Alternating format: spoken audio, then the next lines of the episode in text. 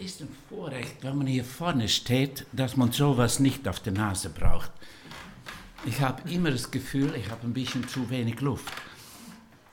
Naja, äh, heute wieder ein Abschnitt aus der Bergpredigt. Und in der Bergpredigt, da zeigt Gott die Weltordnung, wie er sich das Ganze gedacht hat. Und wir Christen hat er dazu gedacht, das auszuleben, damit Ordnung in die Welt kommt. Was für Note würdet ihr uns Christen geben äh, in unserem Job?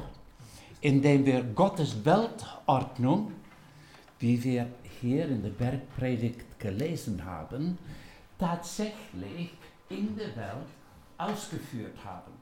Nun, es ziemlich am Anfang, einer der ersten Sätze schon in der Bergpredigt ist, dass äh, Jesus da über das Salz spricht und äh, dass wir also nicht sein sollen wie alle anderen, aber wir sollten nach Gott schmecken.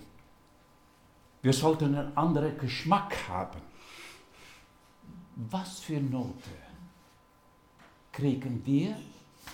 Und wenn man dann vor sich selbst steht und denkt,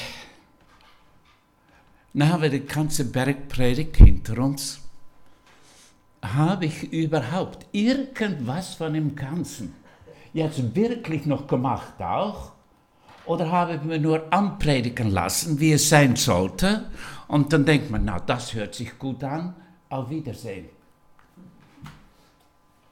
dann steht man an seine Grenzen, denkt man, und sagt, naja, gut, so ist es, bei mir scheint nicht mehr drin zu sein. Und die Bergpredigt ist Gottes Gesetz, Gottes Denkwelt, wie Gott sagt, wie er es haben möchte. Und wir lesen das Ganze und können nur den Kopf beugen und sagen, Gott vorne und hinten und überall haben wir versagt. Manchmal hat man das Gefühl, man ist nicht einmal so schlecht drauf.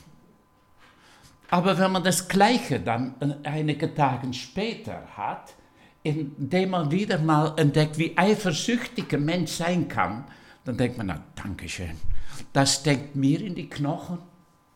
Wer bin ich? Und dann jedes Mal darf man unter den Teppich gucken und sieht, eigentlich ist es, ist es Versagen. Und dazu hat Gott auch die Bergpredigt geschrieben. Äh, einmal, damit wir wissen, wie er es sich gedacht hat und wie wir sein sollen.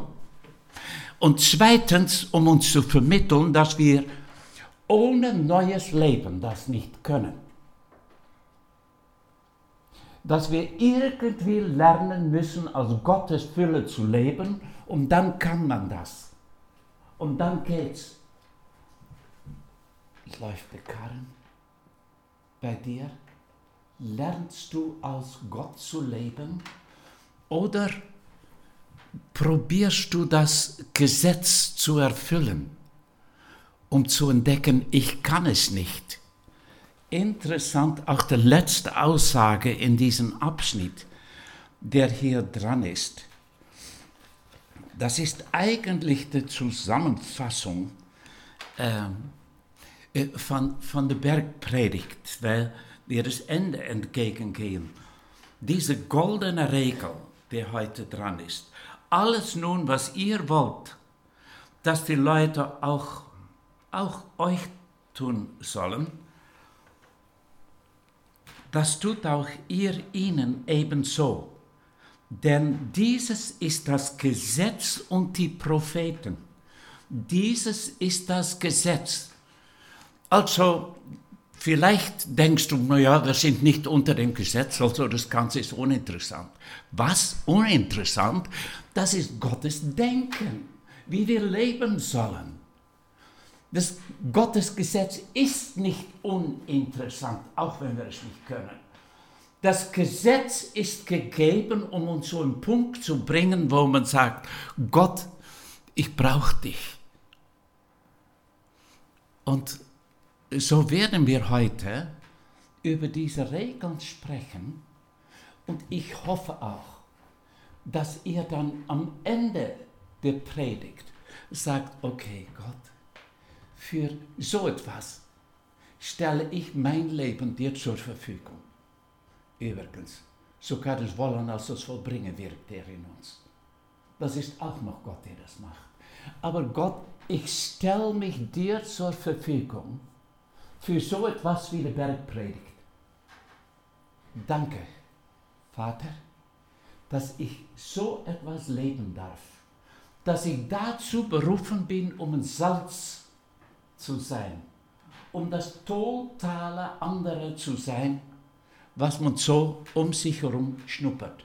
Denn das ist ein Merkmal vom Salz. Wenn das Salz mal überlegt und denkt, Mensch, die schmecken doch allen anders als mich. Ja, okay, naja, dann stimmt's. Total anders sein als das, was, was so normal ist. Diesen zweite Meile, dieses Einsteigen in ein neues Leben. Und wie? Indem man Gottes Liebe im Leben zulässt und, und mit ihm rechnet. Ja, eigentlich sollte ich hier einen Punkt setzen, äh, aber ich möchte noch einmal über diese Punkte darüber, äh, weil was ich eigentlich möchte, ist einmal natürlich, dass er weiß, wie Gott sich gedacht hat, diese Ordnung. Das ist wunderschön. Und desto mehr man davon liest, von der Bergpredigt, kann man entweder depressiver werden, weil man sagt, na danke schön, das auch noch, der Latte liegt so hoch, dass ich nur versagen kann, oder man kann sagen, schau dir denn das an, das ist Gottes Plan für mein Leben. Wenn ich mein Leben ihm zur Verfügung stelle und ich bin gehorsam und ich möchte mit ihm lernen, dann kommt das bei mir raus. Und dann ist es unwahrscheinlich schön, es zu lesen. Es ist eine total andere Welt, wie man normalerweise so gewöhnt ist, dass der Karren läuft. Aber es ist eine dermaßen schöne, gesunde Welt. Und diese Frage von vorher, was für Note würdest du die Christen geben? Wenn man so die Bergpredigt liest und man darf mal ein bisschen schnuppern, wie Gott denkt, äh, ist das eine schlechte Note, der dabei herauskommt? Dann könnte es sein, dass das kommt, weil wir mit aller Gewalt probieren, selber und alleine das Gesetz zu erfüllen. Das hat mit Gerechtigkeit zu tun. Gerechtigkeit, wie Gott uns sein möchte. Manche denken, gerecht ist, wenn man die Sünde vergeben kriegt. Stimmt nicht. Gerecht ist, wenn man die Sünde vergeben kriegt und neu ist. Das ist ein gerechter Mensch. Nicht einer, der nur die Sünde vergeben hat, aber der neu ist. Und dieses Neusein, dieses aus Gott leben, dieses mit Gott leben, ihm als Quelle haben, das ist es, was ein Christ ausmacht und wodurch dieses Ganze etwas für uns ist, weil wir neu geboren sind. Und wenn man schon behauptet, dass man neu geboren ist, und es ist nicht schlecht, das zu sagen, aber dann musst du auch innerlich sagen, gut, ich bin ein neuer Mensch und in mir steckt ein neues Leben. Gott lebt in mir, das ist das neue Leben. Also bitte, redet nicht von Wiedergeburt und von neues Leben, wenn du nicht ein neues Leben in dein, deine Knochen stehen lässt, dass du nicht wirklich mit Gott in dir rechnest, denn anders hast du kein neues Leben. Das neues Leben besteht nicht darin, nicht darin, dass deine Sünde vergeben sind. Das neue Leben steckt in Wiedergeburt, in Sünde vergeben, damit Gott einziehen kann und Gott in mir ist das neue Leben. Rechnen wir mit ihm, mit seiner Gegenwart und dann kriegt man ein Produkt Mensch, der, der man kann fassen kann. Gott und Mensch so nahe, so nah. Das ist berührend. Das ist nicht zu fassen. Gott und Mensch so nahe. Gott in mir und durch mich. Wer bin ich? Wer bin ich? Eine gute Frage, die man sich öfters fragen soll. Dass man sich selber betrachtet als einem, in dem der lebendige Gott nicht nur ist. Es gibt kein Sessel in uns, wo Gott sitzt und wartet, bis du stirbst. Es gibt kein Sessel in unser Leben, wo Gott sitzt. Und das Wissen, dass Gott da ist, ja, heißt nicht, dass man damit rechnet, dass Gott durch mich lebt. Er lebt durch mich, nicht mehr ich, sondern Christus lebt in mir.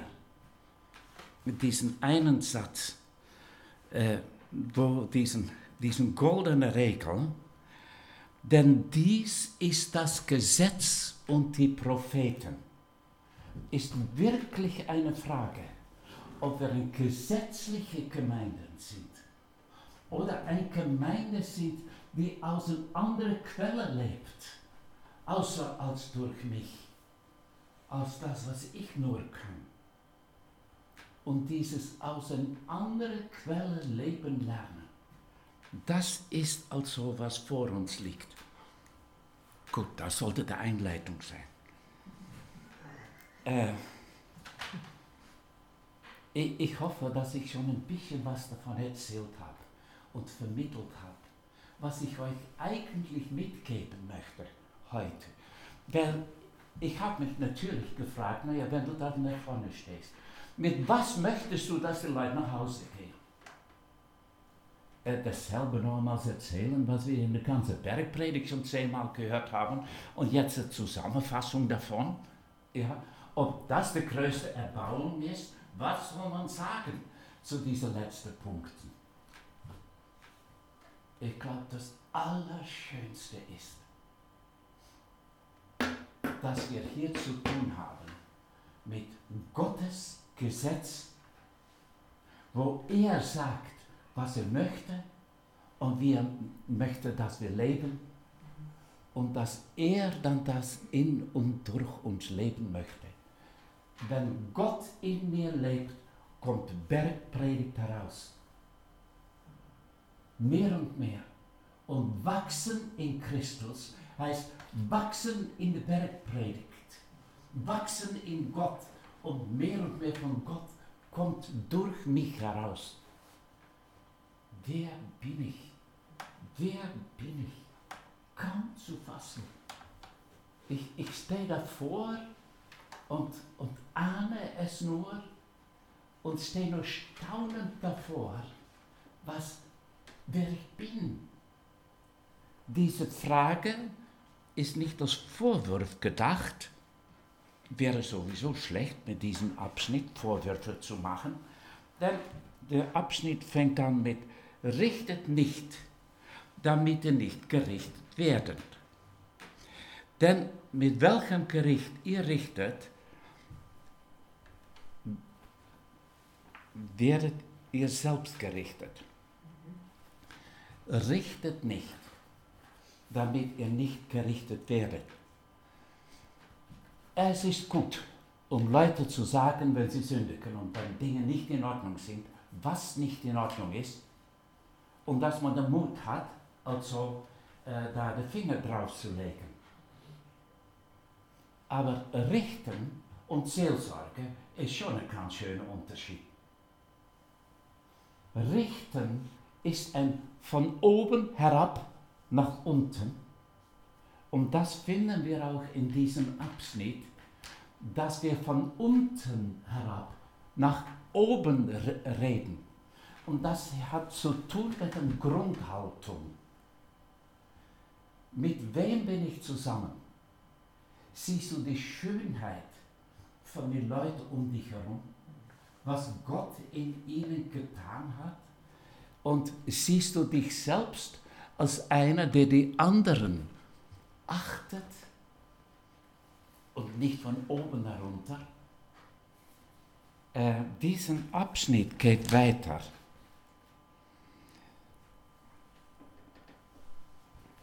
Und mit welchem Maß ihr misst, wird euch gemessen werden. Was siehst du aber, den Splitter in deines Bruders Auge und wird nicht gewahr den Balken in deinem Augen? Oder wie kannst du zu deinem Bruder sagen, halt, ich will den Splitter aus deinen Augen ziehen und äh, siehe, der Balken ist in deinem Auge. Du Heuchler, ziehe zuerst den Balken aus deinem Auge und dann siehe zu, wie du den Splitter aus deines Bruders Augen ziehst. Sehen wir uns selbst als Menschen, die nicht über anderen stehen, aber als Diener, als denen, die anderen dienen dürfen und alles andere funktioniert nicht dort, wo du Leute um dich herum siehst. Vielleicht kannst du sogar an ein paar denken, von denen du sagst, na, so und so, na, danke schön. Ja, äh, Bruder so und so, Schwester so und so. Ja, ähm, richtet nicht, damit ihr nicht gerichtet werdet. Ihr dürft ruhig sehen, also, dass es falsch ist aber stehst du in aller Demut diesen Leuten gegenüber. Und bist du dem, der weiß, was es heißt, einen Splitter aus dem Auge herauszuziehen? Wenn wir in dem Leben von anderen eingreifen wollen, um da etwas zu machen, das ist wie ein Splitter aus dem Auge ziehen. Na, das ist doch so etwas, was ich als allerletzter tun möchte. Äh, äh, ein Splitter aus dem Auge ziehen. Aber ist es kein wunderschönes Beispiel dafür? Was eigentlich es ist, wenn man jemand etwas sagen möchte, wie es anders sein sollte, dass man ein Splitter aus dem Auge ziehen soll. Weißt du, wie weh das tut? wie aufgeschmissen man ist beim Splitter, wenn jemand etwas sagen möchte. Und wer das kann, das sind denen mit Balken. Denen mit Balken können Splitter ziehen. Du, vor einem Mensch zu stehen und den Mensch zu schätzen, als Mensch und das Schöne sehen zu können. Das ist so entscheidend wichtig, um leben zu können. Und in aller Demut da das äh, weiterzugeben. Und vielleicht kommt dieser Abschnitt am Ende, richtet nicht. Weil wir haben jetzt so vieles gelesen, wie man sein sollte. Und dann ist es so einfach, um dann eigentlich ein Vergrößerungsglas zu haben für die Sünden der anderen. Und irgendwie ein Verkleinerungsglas mit der eigenen Sache. Und dann steht man mitten in einer Gemeinde, wo man eigentlich nicht wachsen kann. Bruder, so und so, so und so ist ein Hindernis und so und so ist ein Hindernis.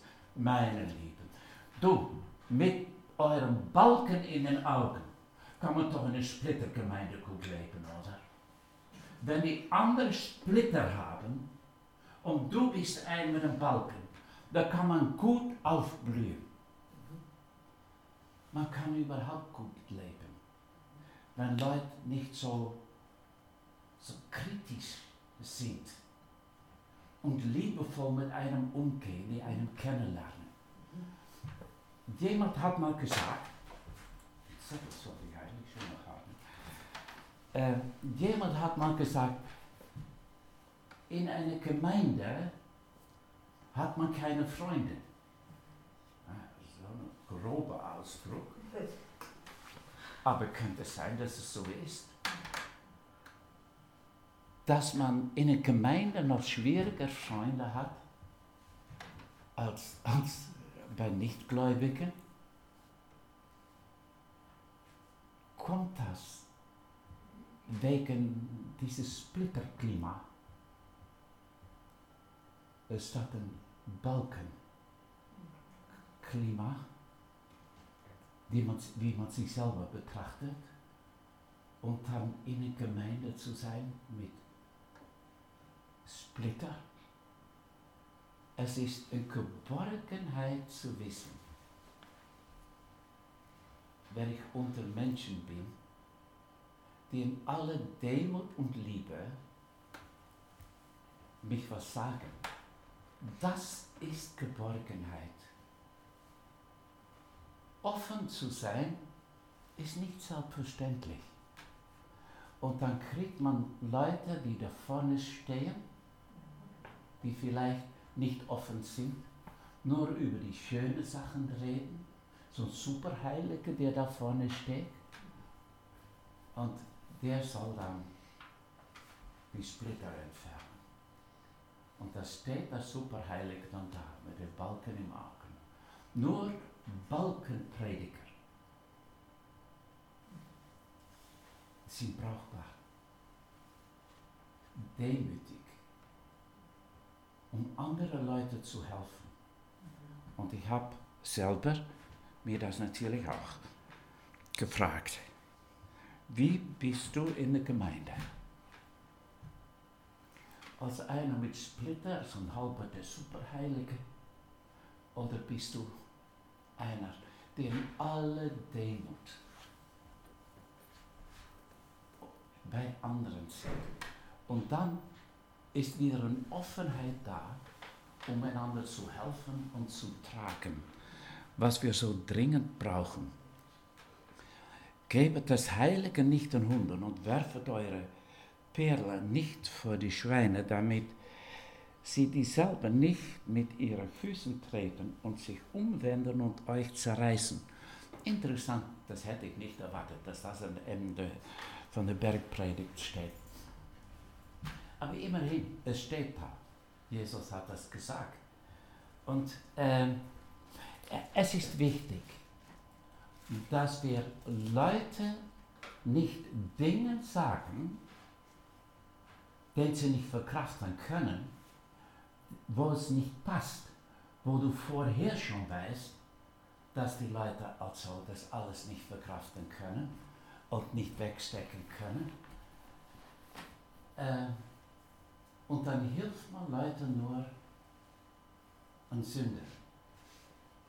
Ich glaube, es ist ein Akt der Liebe, passende Dinge zu sagen und Leute nicht zu überfordern, wenn wir zusammen sind mit Menschen.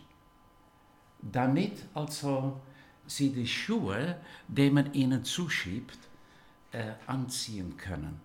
Bittet, so wird euch gegeben, geht der Text weiter. Suchet, so werdet ihr finden.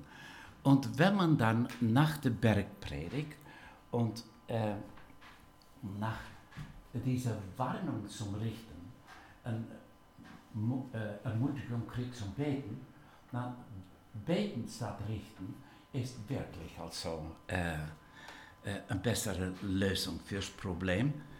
Bittet, so wird euch gegeben. Suchet, so werdet ihr finden. Klopfet an, so wird euch aufgetan. Möchtet ihr die Bergpredigt in euer Leben? Möchtet ihr das ganze Leben? Oder nehmt ihr das alles? Gottes Weise, wie ihr sagt, dass man auf der Welt leben, wie er sagt, dass man auf der Welt leben soll. Und man schiebt es zur Seite. Willst du das? Oder sagst du unbedingt, ich möchte von meinem Schöpfer hören, wie man auf dieser Welt lebt? Okay. Dann steht man für eine ganz schöne Aufgabe. Und dann diesen Aussage, betet, ist eigentlich äh, für all denen, die ernsthafte Bergpredigt an sich heranlassen wollen. Die haben das Bedürfnis zu beten, weil sie an ihre Grenzen stehen. Habt ihr schon mal gebetet? So umzugehen mit Leuten, wie in der Bergpredigt steht, das möchte ich. Ich möchte, dass, dass unsere Gemeinde eine Bergpredigtgemeinde wird, wo man die Bergpredigt schnuppern kann. Oder anders gesagt, wo man Gott schnuppern kann. Denn Gott hat sich hier gezeigt, wie er ist und wie er denkt. Und dann, dass man um einen Fisch bittet, wird er keine Schlange geben. Der himmlische Vater wird es geben. Und jetzt möchte ich noch einen ganz schnellen Sprung machen äh, nach wegen dieser letzten Aussage des Gesetzes und die Propheten, um noch einmal das, das zu unterstreichen. Meine eigene Gerechtigkeit, sagt Paulus in Philippa 3, die aus dem Gesetz, äh, dass ich nicht meine eigene Gerechtigkeit, die aus dem Gesetz habe, sondern die, welche durch den Glauben an Christus erlangt wird die Gerechtigkeit, die aus Gott aufgrund des Glaubens kommt. Eine Gerechtigkeit, die man selber probiert zu machen, indem man das Gesetz erfüllt. Nun, die ganze Bibel, Römer steht voll davon, Galaten steht voll davon, andere Briefen stehen voll davon. Das Gesetz wird dich nicht gerecht machen vor Gott. Das Gesetz ist der Zuchtmeister, dass du zu Christus kommst. Es bringt dich zu einem Ende. Hast du schon das Gefühl in die Knochen? Die Bergpredigt habe ich nicht in mein Blut. Irgendwie, äh, egal wie ich schaue, äh, ich bin an meine Grenzen. Ich, ich will nicht weiter, ich kann nicht weiter. Höher springen geht nicht. Meine Lieben, da steht dann diesen zweiten Satz, dass wir die Gerechtigkeit an Christus erlangen, die Gerechtigkeit aus Gott aufgrund des Glaubens. Eine Gerechtigkeit aus Gott aufgrund des Glaubens. Interessant. Eine Gerechtigkeit, die durch den Glauben kommt. Dort wo du dann stehst mit leeren Händen und sagst, Gott, ich schaffe es nicht. Dort kann Gott diese leeren Hände füllen und die wird sie füllen. Gott kommt mit seinem Leben in und durch dich. Rechnest du mit ihm? Betrachtest du dich selbst als neugeboren? Damit meine ich also nicht, Sündevergebung oder irgendein theologischer Ausdruck. Ich meine, betrachtest du dich selber als einer, der aus einer anderen Quelle lebt, der aus Gott lebt und das, was aus deinen Fingern herauskommt, durch dein Leben kommt, ist Gott. Gott durch die Gemeinde in der Welt. Das ist der Berg. Ist das nicht was? Und wir haben gerade gelesen, dass diese goldene Regel das Gesetz ist. Ermutigend. Weil wir wissen, selber machen, brauchen wir es nicht einmal. Wir dürfen stille werden und sagen, Gott, für so etwas wie die Bergpredigt stelle ich mich selbst zur Verfügung. Ich bin bereit, Gott, für ein Abenteuer. Ein Abenteuer, was wirklich lohnend ist. Für ein Leben, was diese Welt braucht. Um ein Salz zu sein, um ein Licht zu sein, um die Welt schmecken zu lassen, wie Gott denkt, wie er empfindet und wie er ist. An uns. Meine Lieben, wir dürfen auf dieser Welt ein Salz sein, ein Licht sein, eine Lösung sein. Bist du bereit, klein genug zu sein für sowas? Dass du mit ihm rechnest und nicht mehr so mit dir selbst. Wachsen in den Glauben hinein. Eine Gerechtigkeit, der durch den Glauben kommt, wie es in Philippa steht. Ich möchte noch beten. Vater, danke, dass du uns gezeigt hast, wie du denkst, wie du empfindest. Und wir haben schon mitgekriegt. Da stehen wir an unseren Grenzen und wir können es nicht. Aber das ist glücklicherweise nicht das Ende. Wir dürfen zu dir kommen und Erlösung annehmen.